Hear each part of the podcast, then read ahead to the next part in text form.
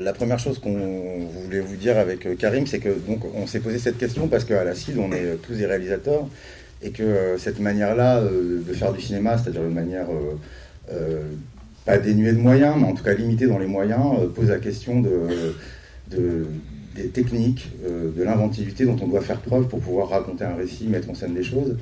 Et on s'est posé euh, cette question à l'égard du cinéma américain, sachant qu'aux États-Unis, euh, à l'inverse de la France, les systèmes de financement sont beaucoup plus simples, c'est-à-dire réduits.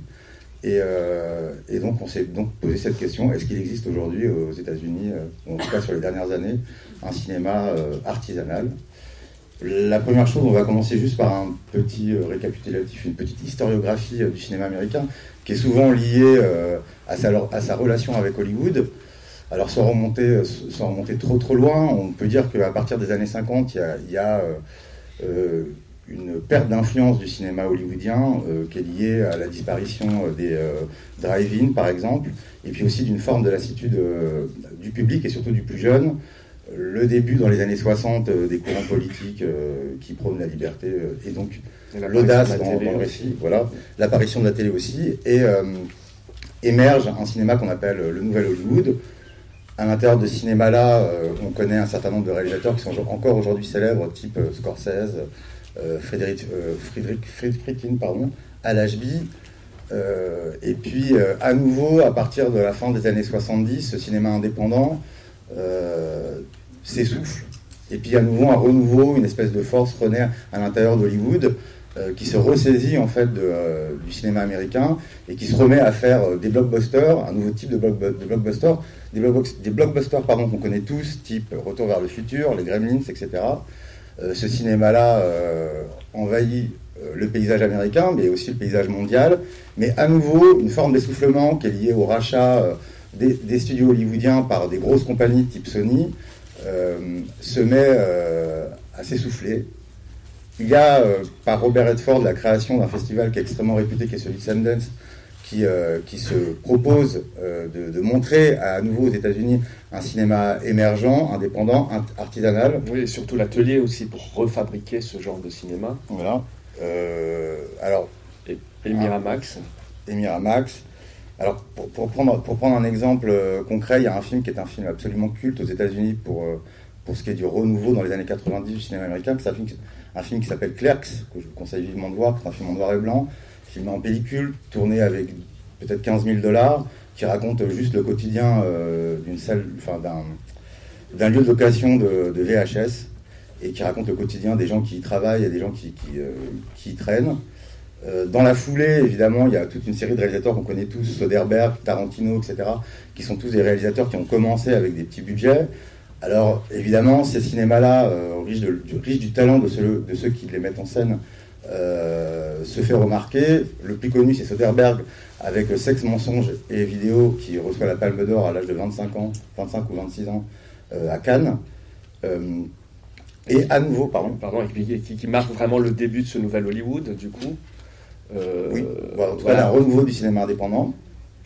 Et puis, à nouveau, euh, euh, une reprise en main par les studios, dont on vous parlera peut-être un peu plus tard en conclusion, une reprise en main de, par les studios. Et, et aujourd'hui, donc, sur les, les 10-15 dernières années, est-ce que ce cinéma-là, artisanal, inventif, est-ce qu'il existe encore? C'est une question. Voilà, parce qu'en fait, il dirait moi, on s'est vraiment posé la question sur euh, cette question-là en tant que cinéaste. On n'est pas critique, euh, on n'est pas historien du cinéma, donc euh, vraiment l'approche qu'on a eue, c'est en tant que cinéaste.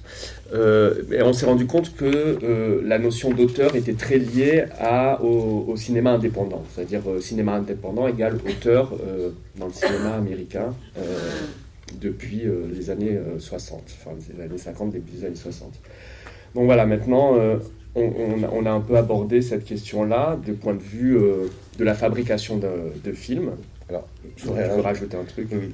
Et ce qui est extrêmement important en fait à saisir, ce qui à mon avis bon, bah, saute un peu, euh, enfin en tout cas vient à l'esprit de tout le monde, c'est que cette question-là elle est liée en fait au financement des films, à savoir moins d'argent égale nécessité de faire preuve d'originalité, soit dans le récit, soit dans l'esthétique, euh, soit, soit dans la manière de diriger les comédiens. donc des, procédés qui sont essentiels évidemment à la fabrication du film. Et c'est à partir de ces trois questions-là, celle de l'esthétique, donc du comédien et du récit, qu'on s'est proposé de vous faire une espèce de liste non exhaustive de, ce qui se passe encore aujourd'hui aux États-Unis en termes de, création. Et puis aussi, surtout parce que c'est important quand même de vous le souligner, ce sont des auteurs qui résistent en fait à des schémas de, fabrication hollywoodiens, où aujourd'hui, de plus en plus, Hollywood utilise l'intelligence artificielle pour euh, penser, ou en tout cas pré-penser des récits. Euh, il y a des nécessités qui sont liées à des nécessités économiques, comme celle par exemple de mettre toujours un Chinois ou un Asiatique de manière plus générale dans un film, ce qu'on peut voir dans à peu près tous les blockbusters. Enfin, tous ces éléments-là, qui sont des éléments aussi de, qui s'appliquent euh, à la manière dont est structuré un récit, tous ces éléments-là, successifs, additionnés, sont des éléments d'uniformisation. Mais en même temps, ces auteurs euh, ont à la fois et un souci artistique, mais aussi un souci de, de réussite commerciale. Et c'est pour ça qu'on va vous proposer ce premier extrait.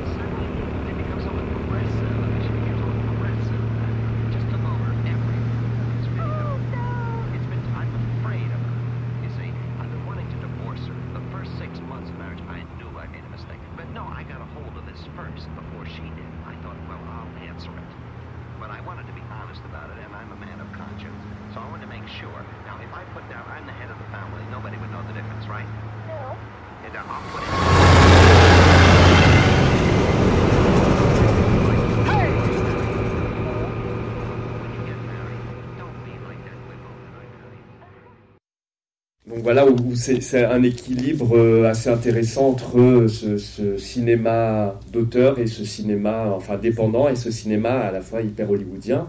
Donc euh, comment faire un, film d'horreur avec juste une voiture et un camion sur la route. et avec cette, cette, chose très artisanale d'un découpage extrêmement précis, extrêmement Hitchcockien même. Euh, où tous les plans sont, euh, bah, sont même storyboardés à l'avance, puisque c'est tous ses premiers films, il est storyboardé, et euh, où voilà, il construit complètement ce monstre qui, dans, cette scène-là, on découvre le, camion fantôme qui va, qui va être cette poursuite infernale. voilà. Et, plus encore, le, le, film est un, enfin ce film, et c'est pas n'importe qui, donc c'est Spielberg qui le porte. Donc c'est un film qui a été tourné en 10 jours. Euh, et euh, qui, qui, en fait, s'inscrit totalement dans une filiation paradoxalement hollywoodienne, puisque c'est finalement aussi un film de cowboy, c'est un face-à-face.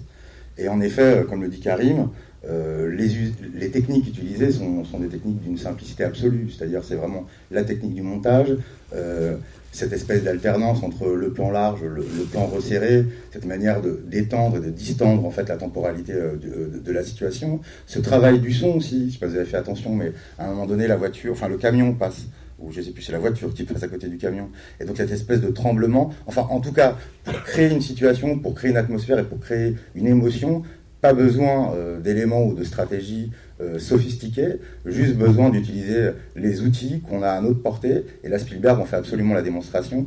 Et on trouvait que c'était intéressant parce qu'il est aussi à un endroit où, il est à la fois exigeant euh, dans le film, si vous le voyez, parce qu'il est exigeant sur son regard critique de la société américaine, puisque le personnage principal est un commercial qui se trouve perdu dans euh, le désert américain et qui doit faire face à un ouvrier dont on ne voit absolument et jamais le visage. Cette espèce de manière-là de porter un regard intelligent juste par un récit d'une simplicité absolue, et en même temps euh, d'essayer d'aller chercher au plus large et au plus loin les spectateurs. Et de ce point de vue-là, le film est un film qui fait, bah, date. si vous l'avez pas vu.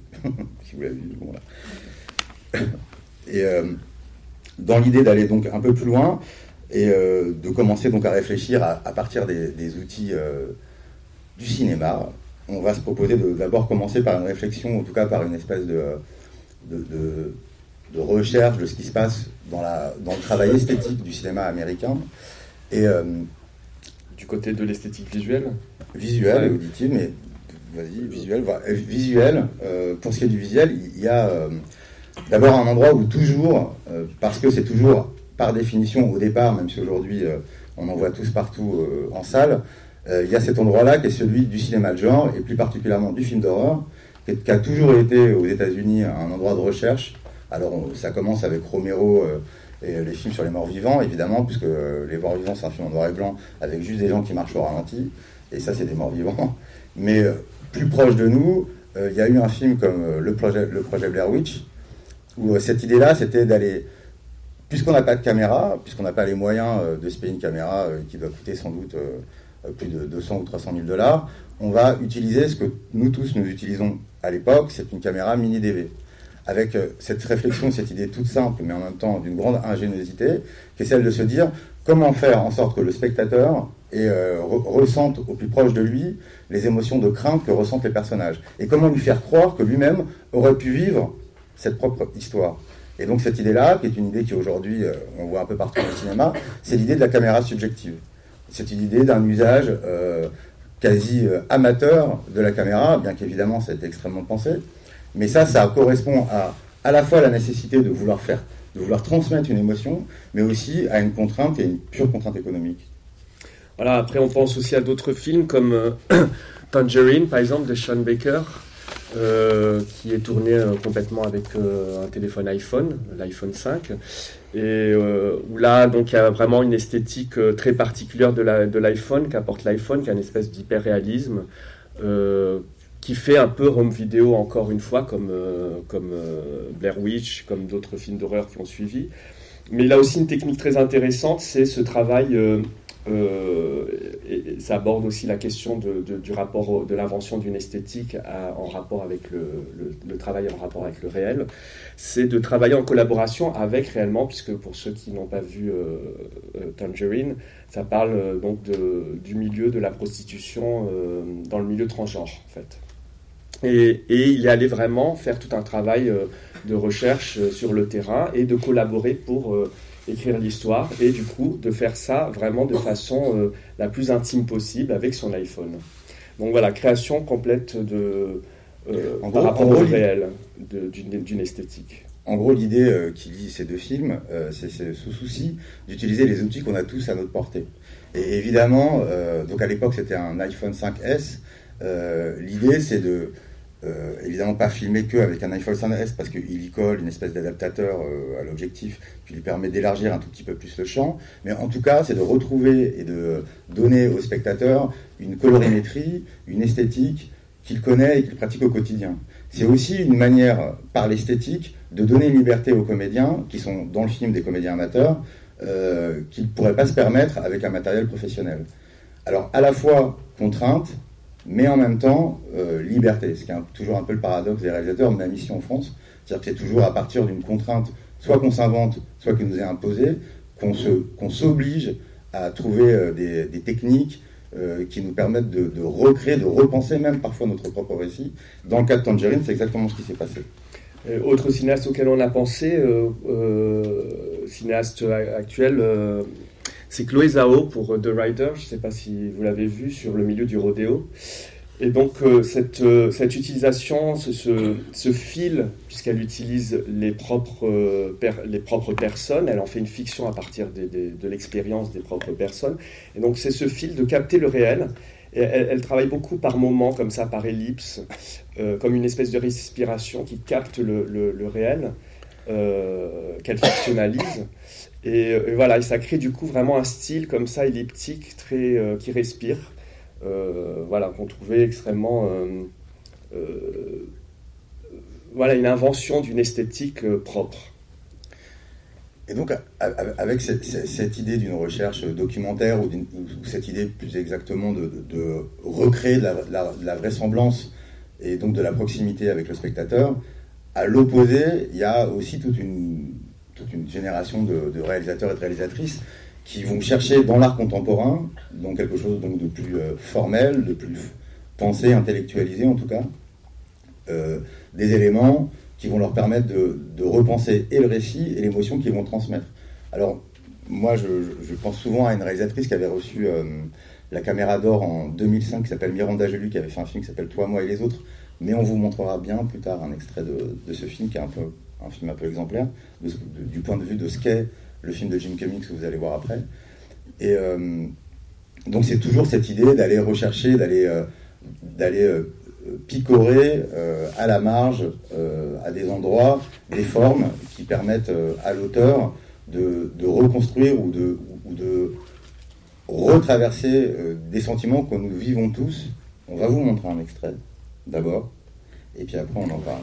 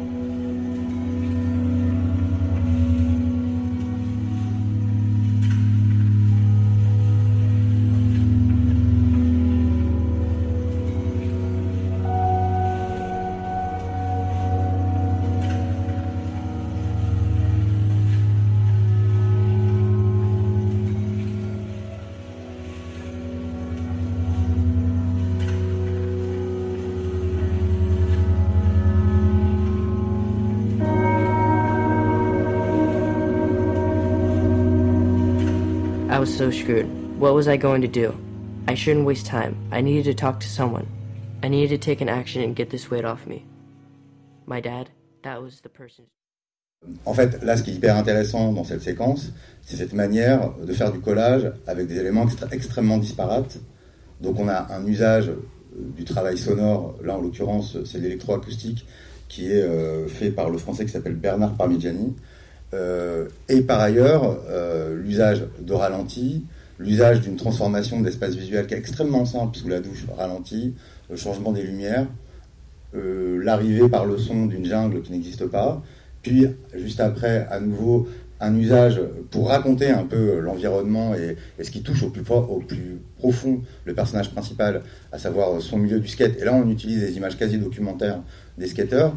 Ce collage-là, comme ça, protéiforme et, qui semble ne pas faire sens, euh, utilisé de manière évidemment intelligente et ingénieuse par, euh, par Gus Vincent, retravaille cette question de l'angoisse. Et plutôt que d'utiliser euh, le texte plutôt que d'utiliser simplement, je sais pas, la crise, les larmes, enfin en tout cas des outils scénaristiques absolument classiques. Il y a la volonté, il y a le désir de Gus Van Sant de vraiment plonger le spectateur dans quelque chose, dans une espèce d'étrangeté qui lui rappelle nécessairement, ou en tout cas intuitivement, quelque chose qu'il a déjà vécu. Et de ce point de vue-là, voilà, il y a encore, bah, enfin, en l'occurrence, Gus Van Sant, à travers Jerry et tout un, tout un tas d'autres films, a fait preuve de, ce travail de recherche-là. Et euh, voilà, et donc il nous semblait important de, vous proposer cet extrait. Et d'ailleurs, à ce propos, pour faire le lien, euh, le comédien principal est un comédien qui euh, est un comédien non professionnel, ce qui a souvent été le cas dans une série de films de, de Gus Van Sant. Pas tous, évidemment, parce que voilà, il a l'habitude de travailler avec des stars, mais il travaille aussi avec des comédiens non professionnels. Ce comédien-là faisait partie d'un casting en ligne de 1500 euh, jeunes adolescents qu'il a sélectionnés, ce qui est une technique peu habituelle aux États-Unis. Et, et, ça fait le lien avec la question qu'on s'est posée ensuite, celle des comédiens et du jeu. Du travail d'acteur. Oui, parce que dans les années donc, 50, 60 arrive l'acteur studio qui vient bouleverser le jeu dans le cinéma hollywoodien. Et puis, bah, évidemment, Hollywood récupère ça, et puis ça commence à devenir un peu une forme reproduite. Donc, euh, je ne sais pas si vous vous rappelez aussi, dans les années 80, par exemple, on voyait euh, euh, beaucoup d'actrices qui jouaient tout le temps avec leurs mains, comme ça. Voilà, il y, a des modèles de jeux comme ça qui, commencent à se reproduire. Et, donc, on a commencé à s'intéresser à d'autres façons de diriger les acteurs, d'autres façons de travailler le jeu. Et donc, on a pensé à, une réalisatrice comme Kelly Ricard. juste par, jeu d'opposition par rapport à ce qu'on va dire, il y a cette, euh, il y a cette espèce de règle absolue de l'ultra-incarnation. C'est-à-dire qu'il faut toujours passer par un processus de euh, je vais jouer un infirmier, je vais être infirmier pendant deux ans, etc. etc. Et qui, qui, qui, qui d'ailleurs, euh, au demeurant, nous, a, nous, a, offert des performances absolument incroyables de, jeu. Mais il y a quand même cette idée de comment saisir l'immédiateté, comment saisir en tout cas d'autres émotions, d'autres sentiments. Et en effet voilà, donc euh, Kelly Richard, dont on vous montrera un extrait plus tard, euh, a, euh, donc je ne sais pas si vous voyez cette réalisatrice américaine qui, qui a fait All Joy, Wendy et Lucy, La dernière piste, entre autres, et Night Moves. Et elle, par exemple, elle, elle, aime mettre ses comédiens. Déjà, elle, elle travaille avec des gens qu'elle connaît, qu'elle rencontre, avec qui elle désire travailler. Elle ne fait pas passer de casting. Et et elle les met dans des situations physiques. Euh, et elle leur demande juste de vivre la situation, de ne pas interpréter. Et euh, c'est juste capter ça, ne pas montrer d'émotion, ne pas avoir d'émotion, c'est de voilà d'être dans la situation. Et elle les met tout le temps dans des situations comme ça qui sont extrêmement physiques en général. L'idée c'est d'éviter absolument la répétition. Donc euh, de travailler sur, sur ce que va proposer de manière urgente le comédien. Et donc d'essayer de coller à une espèce d'ordinaire du sentiment, à une espèce de, euh, je me répète par rapport à ce que je disais mais à une espèce d'immédiateté, une espèce d'ordinaire de l'émotion. Et à partir de là, elle, exige de ses comédiens euh, qu'ils arrivent vierges de tout sur un plateau. Et c'est ce qui fait qu'en effet, dans un film comme par exemple Wendy et Lucie, cette comédienne qui est Michelle Williams, qui est maintenant extrêmement connue, explique qu'elle-même, en fait, se retrouvait à chaque fois démunie et en même temps que c'était à partir de là qu'elle pouvait inventer et repenser en fait la situation dans laquelle la mettait la réalisatrice. Cette manière-là, en fait, va à contre-courant de tout ce qui se fait à Hollywood, qui est, où on est toujours dans l'ultra-performance, et il y a une forme de, de fragilité qui parfois confère à la maladresse, mais qui en fait offre au spectateur une, vérité et une authenticité qu'on ne retrouve pas euh, dans peu ou moins en tout cas dans le cinéma euh, hollywoodien. Voilà, l'idée c'est vraiment d'ouvrir un espace dans lequel on puisse expérimenter quelque chose. Et, et dans le même mouvement, donc dans ce souci-là, euh, ou en tout cas dans une espèce de filiation, et pourtant les, deux genres de, cinématographie sont très distincts. Chez Michel Williams, chez, pardon, chez Kelly Richard, il y a ce désir et cette volonté de toujours travailler euh, avec la même troupe, la même troupe de techniciens, la même troupe de comédiens, puisqu'elle explique que ses premiers films, elle les a fait euh, avec quasiment 0 euros, pas 0 dollars, pardon, euh, et, que donc c'est vraiment quasi, une quasi troupe théâtrale qui l'a accompagnée dans ses, premiers, dans, ses premières œuvres. ce travail-là, on le retrouve plus loin, dans une autre manière de diriger les comédiens, qui est dans le travail de Judah Pato. Donc Judah Pato, vous connaissez peut-être les films, c'est 40 euh, ans toujours plus haut, euh, sans ça rien ne va. Euh, enfin, tout, un, tout, tout, le, tout le renouvellement de la comédie. des 5-10 dernières années de la comédie américaine, inspiré qu'il a été, lui, du travail de stand-up, mais aussi parce qu'il a commencé, il s'est révélé dans une série qui est passée dans les années 90 sur MTV qui s'appelle Freaks and Geeks, qui est devenue une série culte qui a, duré qu'une seule saison, une série qui a révélé James Franco, Seth Rogen, etc. Enfin, toute une série de, comédiens très connus. Euh, comédien adolescent à l'époque, et lui s'est senti, il le raconte comme ça, obligé euh, bah, de les faire travailler parce qu'il les avait sortis de la scolarité. Euh, mais en travaillant avec ces gens-là, et riche de sa propre expérience de très mauvais de peur, il s'est mis à repenser en fait sa manière de repenser la comédie et de repenser la direction d'acteur. Et on va vous montrer un extrait.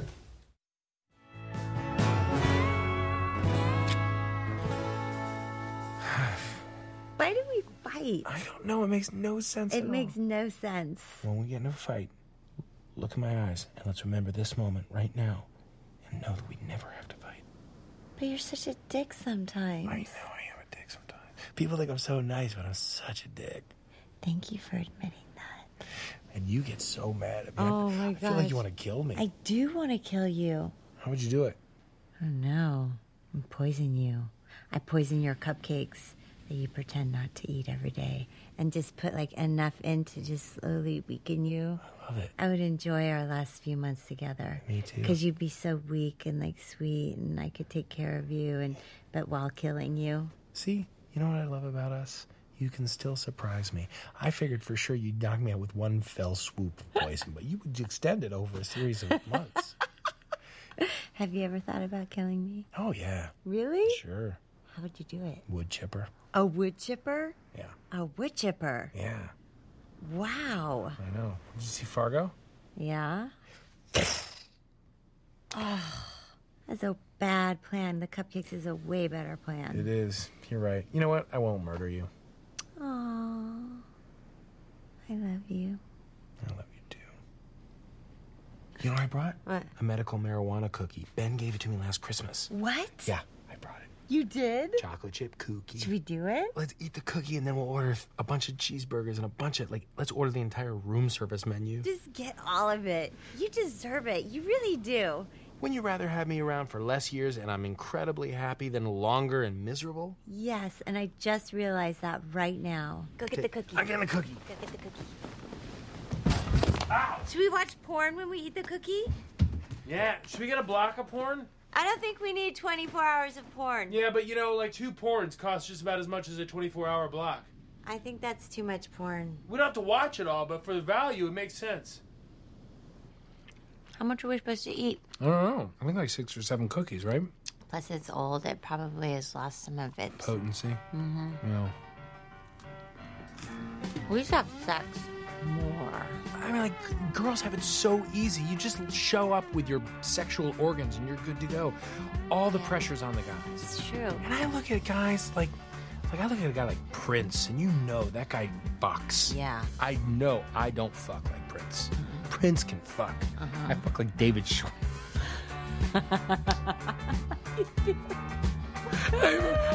you know, I felt like Ross from Friends.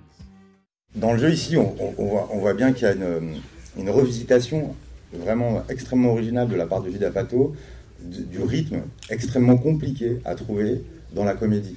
Ici, on est vraiment plus proche d'un rythme qui est, pas loin de, quelque chose d'un peu heurté, de quelque chose qui se rapproche vraiment de- d'une interprétation, d'une interprétation quasi théâtrale. Donc je parlais du stand-up, c'est-à-dire c'est la recherche de la punchline, etc. Ce qui fait qu'on retrouve dans son film euh, d'abord euh, le souci de coller à la à la- à l'authenticité du ton et de la réplique, sa naturalité presque, celle qu'on peut avoir entre potes euh, autour d'une table. Et ce travail-là fait qu'il a, il, a, il a été obligé de, de remettre, enfin, il pousse ses comédiens à remettre en permanence le couvert jusqu'à trouver la bonne réplique, le bon rythme. Mais en même temps, euh, cette liberté-là qu'il leur offre, qui est une quasi une inventive, comme comment dire, cette liberté qui est, qui, qui est proche d'un travail d'improvisation, c'est un travail euh, qui en fait euh, l'oblige à étirer euh, ses durées, ses durées sur les plateaux extrêmement, enfin d'avoir des durées de tournage extrêmement longues. Et même de ses films d'ailleurs. Il dit qu'il fait des films plutôt assez longs et que ça lui plaît d'ailleurs parce que ça va contre le système. Euh, et, et du coup, il a ce, ce truc de répéter, d'aller chercher, de, de- de- de ramener les, les- les- les acteurs pour qu'ils ramènent des répliques, etc. Ils, ils sont tout le temps en train d'inventer, d'inventer.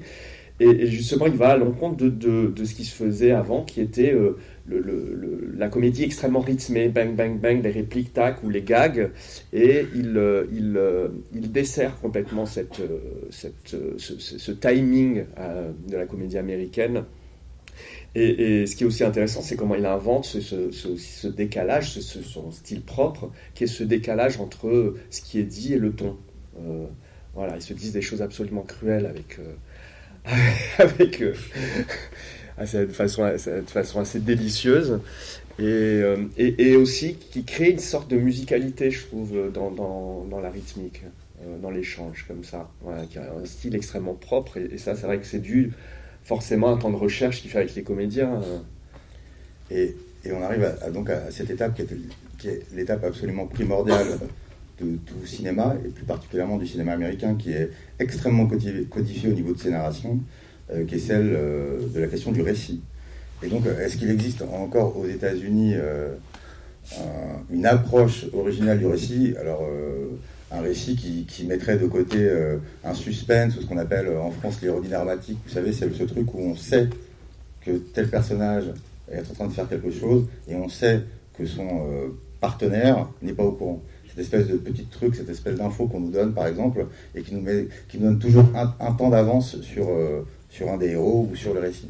Est-ce qu'il existe aujourd'hui aux États-Unis des, réalisateurs qui font ça? Alors, il y a euh, déjà, pour reprendre un peu ce qu'on s'était dit au tout début, cette question de l'approche documentaire, Euh, c'est-à-dire cette question de l'authenticité. Et c'est aussi, aussi évidemment lié à cette question du film de genre. On peut commencer par un film qui s'appelle Pretty Hill, qu'on avait euh, sélectionné à la CID, je crois qu'il y a très longtemps maintenant à Cannes, euh, qui est un film de Matthew Portfield, qui s'amusait justement à euh, mélanger les genres. Les personnages du récit étaient aussi des personnages interviewés. Et à l'intérieur de l'interview, la fiction reprenait le dessus. Donc euh, celui qui était interviewé, hop, il se levait et puis il disparaissait. Et puis toujours dans cette question du, cinéma de genre, euh, là, à cet endroit-là, des gens ont inventé des choses. Je prends l'exemple de Paranormal Activité, euh, qui... Activity, parce que activité, ça fait vraiment loser. Et Paranormal Activity, où, euh, où il y a l'illusion de l'authenticité qui est recherchée à, travers le désir de faire croire qu'on a affaire, en fait, juste à un montage de rush, et que c'est à nous, spectateurs, de faire le chemin et le trajet du récit. C'est à nous de retisser quelque chose à travers tous ces plans. Ça, c'est encore quelque chose, une tentative à la marge de repenser un peu le récit et surtout d'un- genre qui est extrêmement codifié, codifié pardon, qui est celui euh, du cinéma de genre. On peut penser évidemment à, quelqu'un comme Lynch, avec, euh, surtout avec euh, Inland Empire, qui est vraiment absolument labyrinthique. On, s'y- perd complètement. Et puis après, à d'autres cinéastes bah, de ce nouvel Hollywood, comme Todd Haynes, qui, qui a travaillé sur le biopic de, le, nom m'échappe, du musicien de Bob Dylan. Euh, de façon, alors il s'intéressait à justement comment raconter autrement un biopic où il construit euh, bah, Bob Dylan à travers différentes, euh, différentes phases de sa vie mais à travers différents acteurs complètement différents. Il prend par exemple même un enfant noir pour jouer Bob Dylan enfant, pour parler de la question de l'influence de la musique du blues américain, etc. pendant l'enfance. Donc où il explose complètement. en fait, l'idée c'est qu'on n'arrive pas à saisir qui est réellement quelqu'un dont on va raconter la vie. Voilà. Et à, et à, à cet endroit-là, ce est inspiré d'un autre Todd, qui est Todd The qui a fait un film qui s'appelle Palindrome, qu'il a fait quelques années auparavant, qui raconte l'histoire d'une jeune fille de 13 ans qui refuse euh, d'avorter. Et son personnage est interprété par 6 ou 7 comédiennes et un jeune homme. Et des comédiens et des comédiennes d'âge extrêmement différents.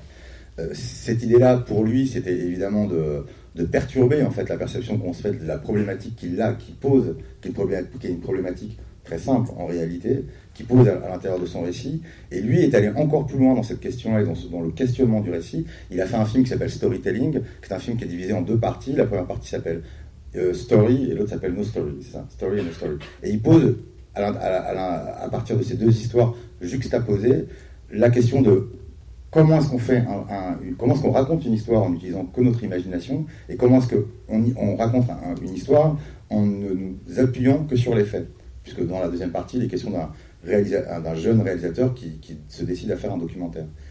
En conclusion, on peut se dire que, c'est extrêmement théorique, mais en réalité, Todd Holland, à travers ces deux histoires juste creusait encore un peu plus loin la question du cinéma américain et du récit américain, qui est toujours, ou en tout cas très souvent, construite sur la question de la moralité.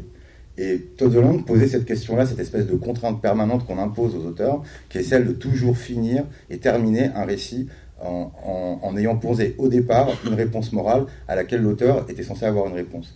Et lui, évidemment, n'en a pas, et surtout, ça ne l'intéresse pas. Et on, va vous montrer un extrait. Et on, on arrive à, un nouvel extrait. Mhm. qui est donc euh, un extrait de la dernière piste de Kelly Richard.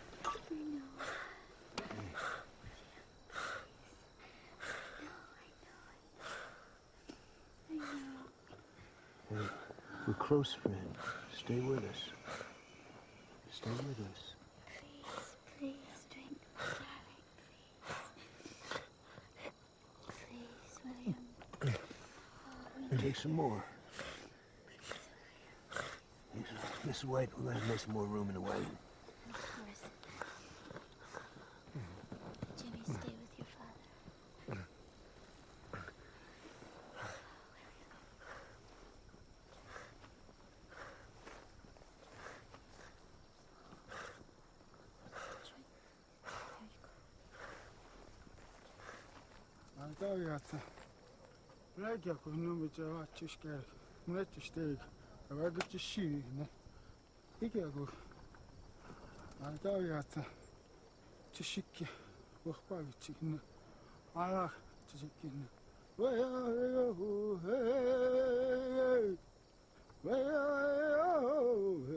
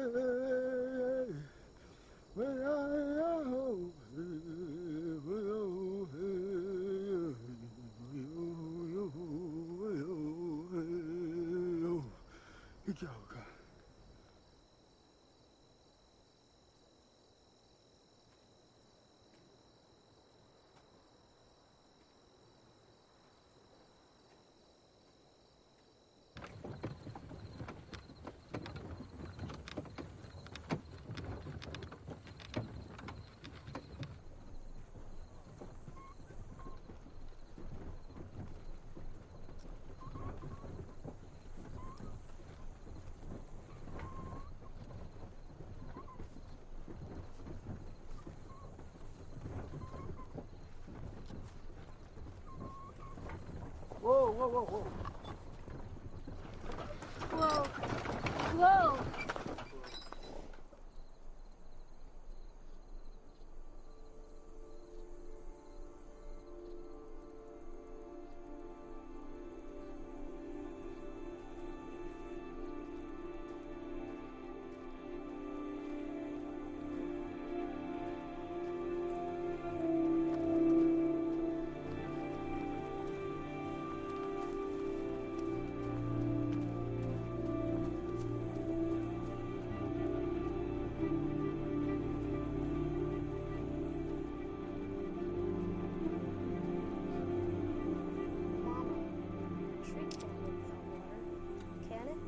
Thomas, we can still go back. We could try for the Columbia. Millie, we're close. So that's just it. We're close, but we don't know what to. We've been through this. We don't know. Le film raconte euh, euh, trois ou quatre familles qui traversent l'Oregon pour aller euh, à l'ouest. Et le film commence, ils sont perdus, et le film finit, ils sont perdus. Voilà. Donc, bah, je veux dire, en termes de narration, c'est euh, c'est complètement anti-hollywoodien, évidemment. Euh, et, ce qui est très intéressant aussi avec, euh, avec Ellie Richards, c'est qu'elle elle travaille avec un, scénariste qui est, qui le même scénariste que celui de. C'est le même scénariste que, avec qui travaille euh, Todd Haynes, euh, Jonathan Raymond. Et, ce qu'elle fait, euh, c'est qu'elle euh, elle prend le scénario, elle a pris le scénario et elle a complètement euh, décidé de faire tout de la perspective des femmes. C'est-à-dire que tous les dialogues des hommes euh, qui étaient écrits dans le scénario, on les entend pas. Parce que les décisions pendant tout le voyage sont prises par les hommes, mais ils, ils, vont dans leur coin, puisque les femmes ne font, ne font pas partie des, décisions importantes. Et comme c'est de leur perspective, on l'entend pas. Donc c'est toujours filmé de très loin, etc. Et, c'est intéressant du coup aussi comment au niveau de la narration, elle réinvente une narration sur le moment même euh, en tordant le scénario. Et l'autre élément qui est intéressant, qui est très loin de, ce souci d'efficacité du récit américain, en tout cas classique, et celui qu'on connaît le, celui qui est le plus répandu en tout cas, c'est cet éloge de la lenteur qui est propre en fait euh, à ce film-là, mais aussi à ses autres films, et aussi à cette idée que euh, il n'y a rien à résoudre, un peu comme ce que je vous ai dit tout à l'heure par rapport à Todd Land, c'est-à-dire que on a euh, une idée simple, qui est celle de tourner en rond, et en fait, euh, la réalisatrice euh, se propose de ne pas sortir de sa proposition de départ. Elle tourne en rond. Et euh, le film ne résout rien, mais par contre, il propose beaucoup le temps, le temps de ce déplacement. Oui, d'ailleurs, en tout cas pour moi, ça a été une expérience très forte quand j'ai vu ce film la première fois. C'était justement que ce temps-là, c'est la première fois que j'ai éprouvé un sentiment extrêmement physique en regardant un, un western. Tout à coup, je me rendais compte vraiment à quel point c'était physique de traverser. Euh, J'avais jamais eu cette expérience avant. euh, et puis, bah, on, enfin, euh, voilà, on voit rarement dans des westerns des, personnages avec la morve, sale, les éléments sont extrêmement présents. Et donc, en conclusion, on, s'était dit, je me rappelle quand on en discutait tous les deux, cette idée-là de est-ce que c'est finalement euh, si, si, si c'est pareil que ça, le cinéma indépendant américain, en tout cas cette manière de fabriquer aussi artisanale, de manière de faire les films avec peu, est-ce que c'est si éloigné que ça de, ce qui se passe à Hollywood? Et on s'est vite rendu compte tous les deux que, en tout cas, Hollywood allait puiser en permanence euh, à l'intérieur de ce vivier-là d'auteurs, allait euh, chercher en permanence des sources d'inspiration. Et c'était l'endroit où, elle allait pu- où Hollywood allait puiser pour se renouveler, se réinventer. Et surtout, on, on- on- on avait remarqué aussi que dans le cinéma indépendant, il y avait des films qui, au contraire, rentraient complètement dans les cases et, et reproduisaient les schémas typiques hollywoodiens. Alors Oui, on a que- pensé à... Non, mais parce qu'en réalité, ce qui s'est passé à partir de la fin des années 90 et, ce qui existe encore aujourd'hui, c'est ce que les, Américains appellent l'Indiewood, en fait. C'est-à-dire ce qui, était ce qui était à la marge est devenu une espèce de norme qu'Hollywood euh, a finalement définie. C'est-à-dire que euh, ils ont compris qu'à partir d'un récit, à partir d'un regard par rapport à la singularité d'un travail, euh, il était possible d'aller chercher ce qu'ils appellent un spectateur de niche. Mais en même temps, le but, évidemment, c'est que le film fasse un succès commercial et qu'il était possible, euh, à partir de, de la reconnaissance d'une espèce de typologie esthétique ou d'une espèce de type de comédien ou d'interprétation, qu'il était possible d'aller d'aller jeter le filet un peu plus loin et un peu plus au large encore. Et donc, ils ont inventé ce terme-là, celui d'Indiewood, c'est-à-dire qu'ils euh, appellent ça une esthétique low budget, c'est-à-dire salir l'image, salir, euh, euh, filmer, ne pas filmer en steadicam, mais filmer à l'épaule, aller travailler avec des comédiens non professionnels, ou alors des comédiens qui sont capables de faire croire qu'ils sont dans, la, dans l'immédiateté de l'interprétation. Tous ces éléments-là dont on vous a fait une espèce de... de, de, de quoi de, de, de, mots mais vous avez compris, tous ces éléments-là dont, on vous a fait euh, la liste euh, sont des éléments dont Hollywood a lui-même fait la liste. Et euh, aujourd'hui, il sait exactement comment articuler à partir d'un récit, d'un auteur, d'une démarche, sait comment finalement faire un produit commercial. Et en fait, aujourd'hui, le travail artisanal est aussi un travail institutionnalisé. Et donc il est extrêmement difficile aujourd'hui pour les auteurs américains de, de, de se faire remarquer, de, retrouver des formes d'expression et, et, de, et, de, retrouver de la liberté pour pouvoir s'exprimer. Oui, alors après on pense à, des films comme un peu comme Little Miss Sunshine ou, Juno qui sont vraiment des films typiques extrêmement euh, Calibré. bien calibrés, mais qui au fond ne reviennent vraiment pas à mettre en question grand chose. Euh, si ce n'est juste changer des nouveaux personnages qu'on a moins l'habitude de voir, mais dans l'ensemble, c'est vraiment euh, les codes du genre. Quoi. Et, et, et du coup, on s'est rendu compte, ou en tout cas, le film qu'on va vous proposer ce soir, celui de Jim Cummings, c'est un film où, euh, où l'auteur est en fait euh, devenu un homme orchestre. Jim est, à la fois producteur, scénariste, réalisateur, musicien, comédien principal. Et donc, il fait, en fait, il, est, il est multicasquette, et c'est pas quelque chose de nouveau, c'est quelque chose de, qui, existe depuis un certain temps, parce que finalement, quand on va chercher très très loin dans le cinéma américain, on peut penser à Charlie Chaplin, par exemple, euh, qui lui-même euh, portait toutes ces, toutes ces casquettes-là. Et finalement, on, l'a retrouvé, je vous ai parlé tout à l'heure de Miranda Julie, dans le film Toi, moi et les autres, euh, une jeune réalisatrice qui elle-même a fait le même travail, dont on va vous montrer là un extrait.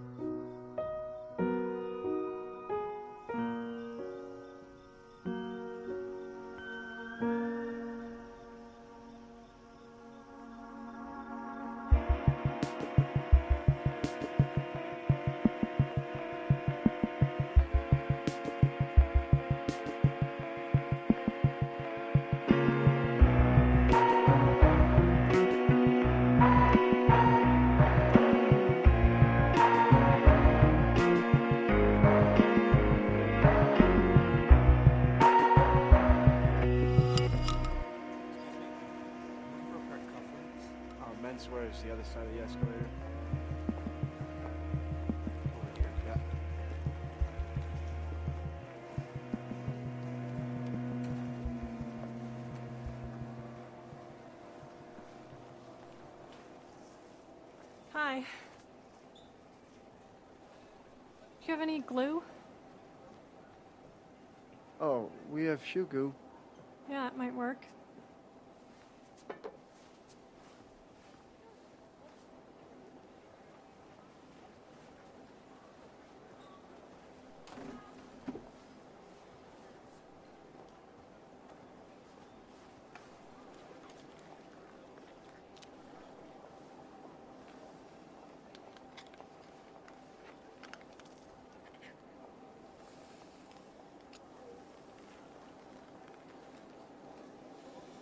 Have to hold this for one to two minutes. So, how's the separation going? Or was that temporary? Maybe even momentary? No, we're really separated. But we have two kids. Okay. How old are they? God, it's a real madhouse in here. It's because of the sale we're having. Well, go if you need to go.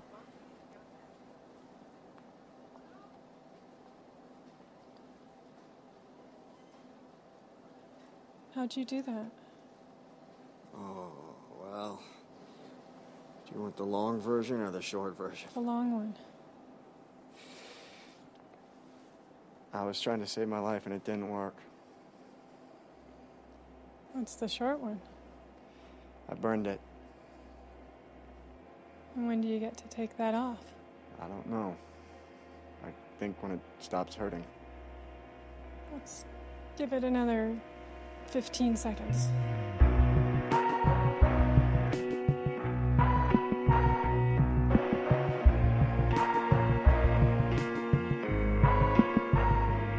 Do you want to sit down together sometime with like with coffee or something?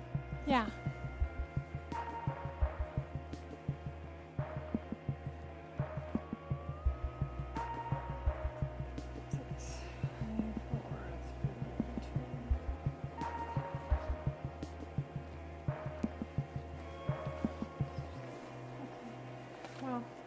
You ever feel too old to drive, just call that number.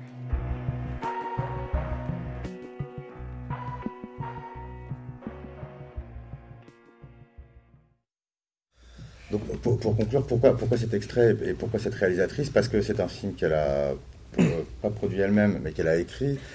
C'était son premier long métrage. Elle vient de l'art contemporain. Pour, exemple, cette séquence où elle filme ses pieds euh, avec euh, Me and You sur ses chaussures, elle explique que c'est une séquence qu'elle a rajoutée en plein montage parce qu'il lui manquait quelque chose, une émotion. Et donc elle s'est filmée chez elle euh, et elle l'a ajoutée pendant le film.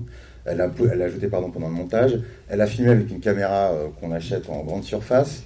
Elle est elle-même absolument pas comédienne. Ce film, elle l'a tourné extrêmement vite. Et à partir de là, elle a réussi à nous faire une proposition d'une romance et une photographie de la société américaine extrêmement originale, très singulière, euh, parfois un peu choquante, ou en tout cas à la limite.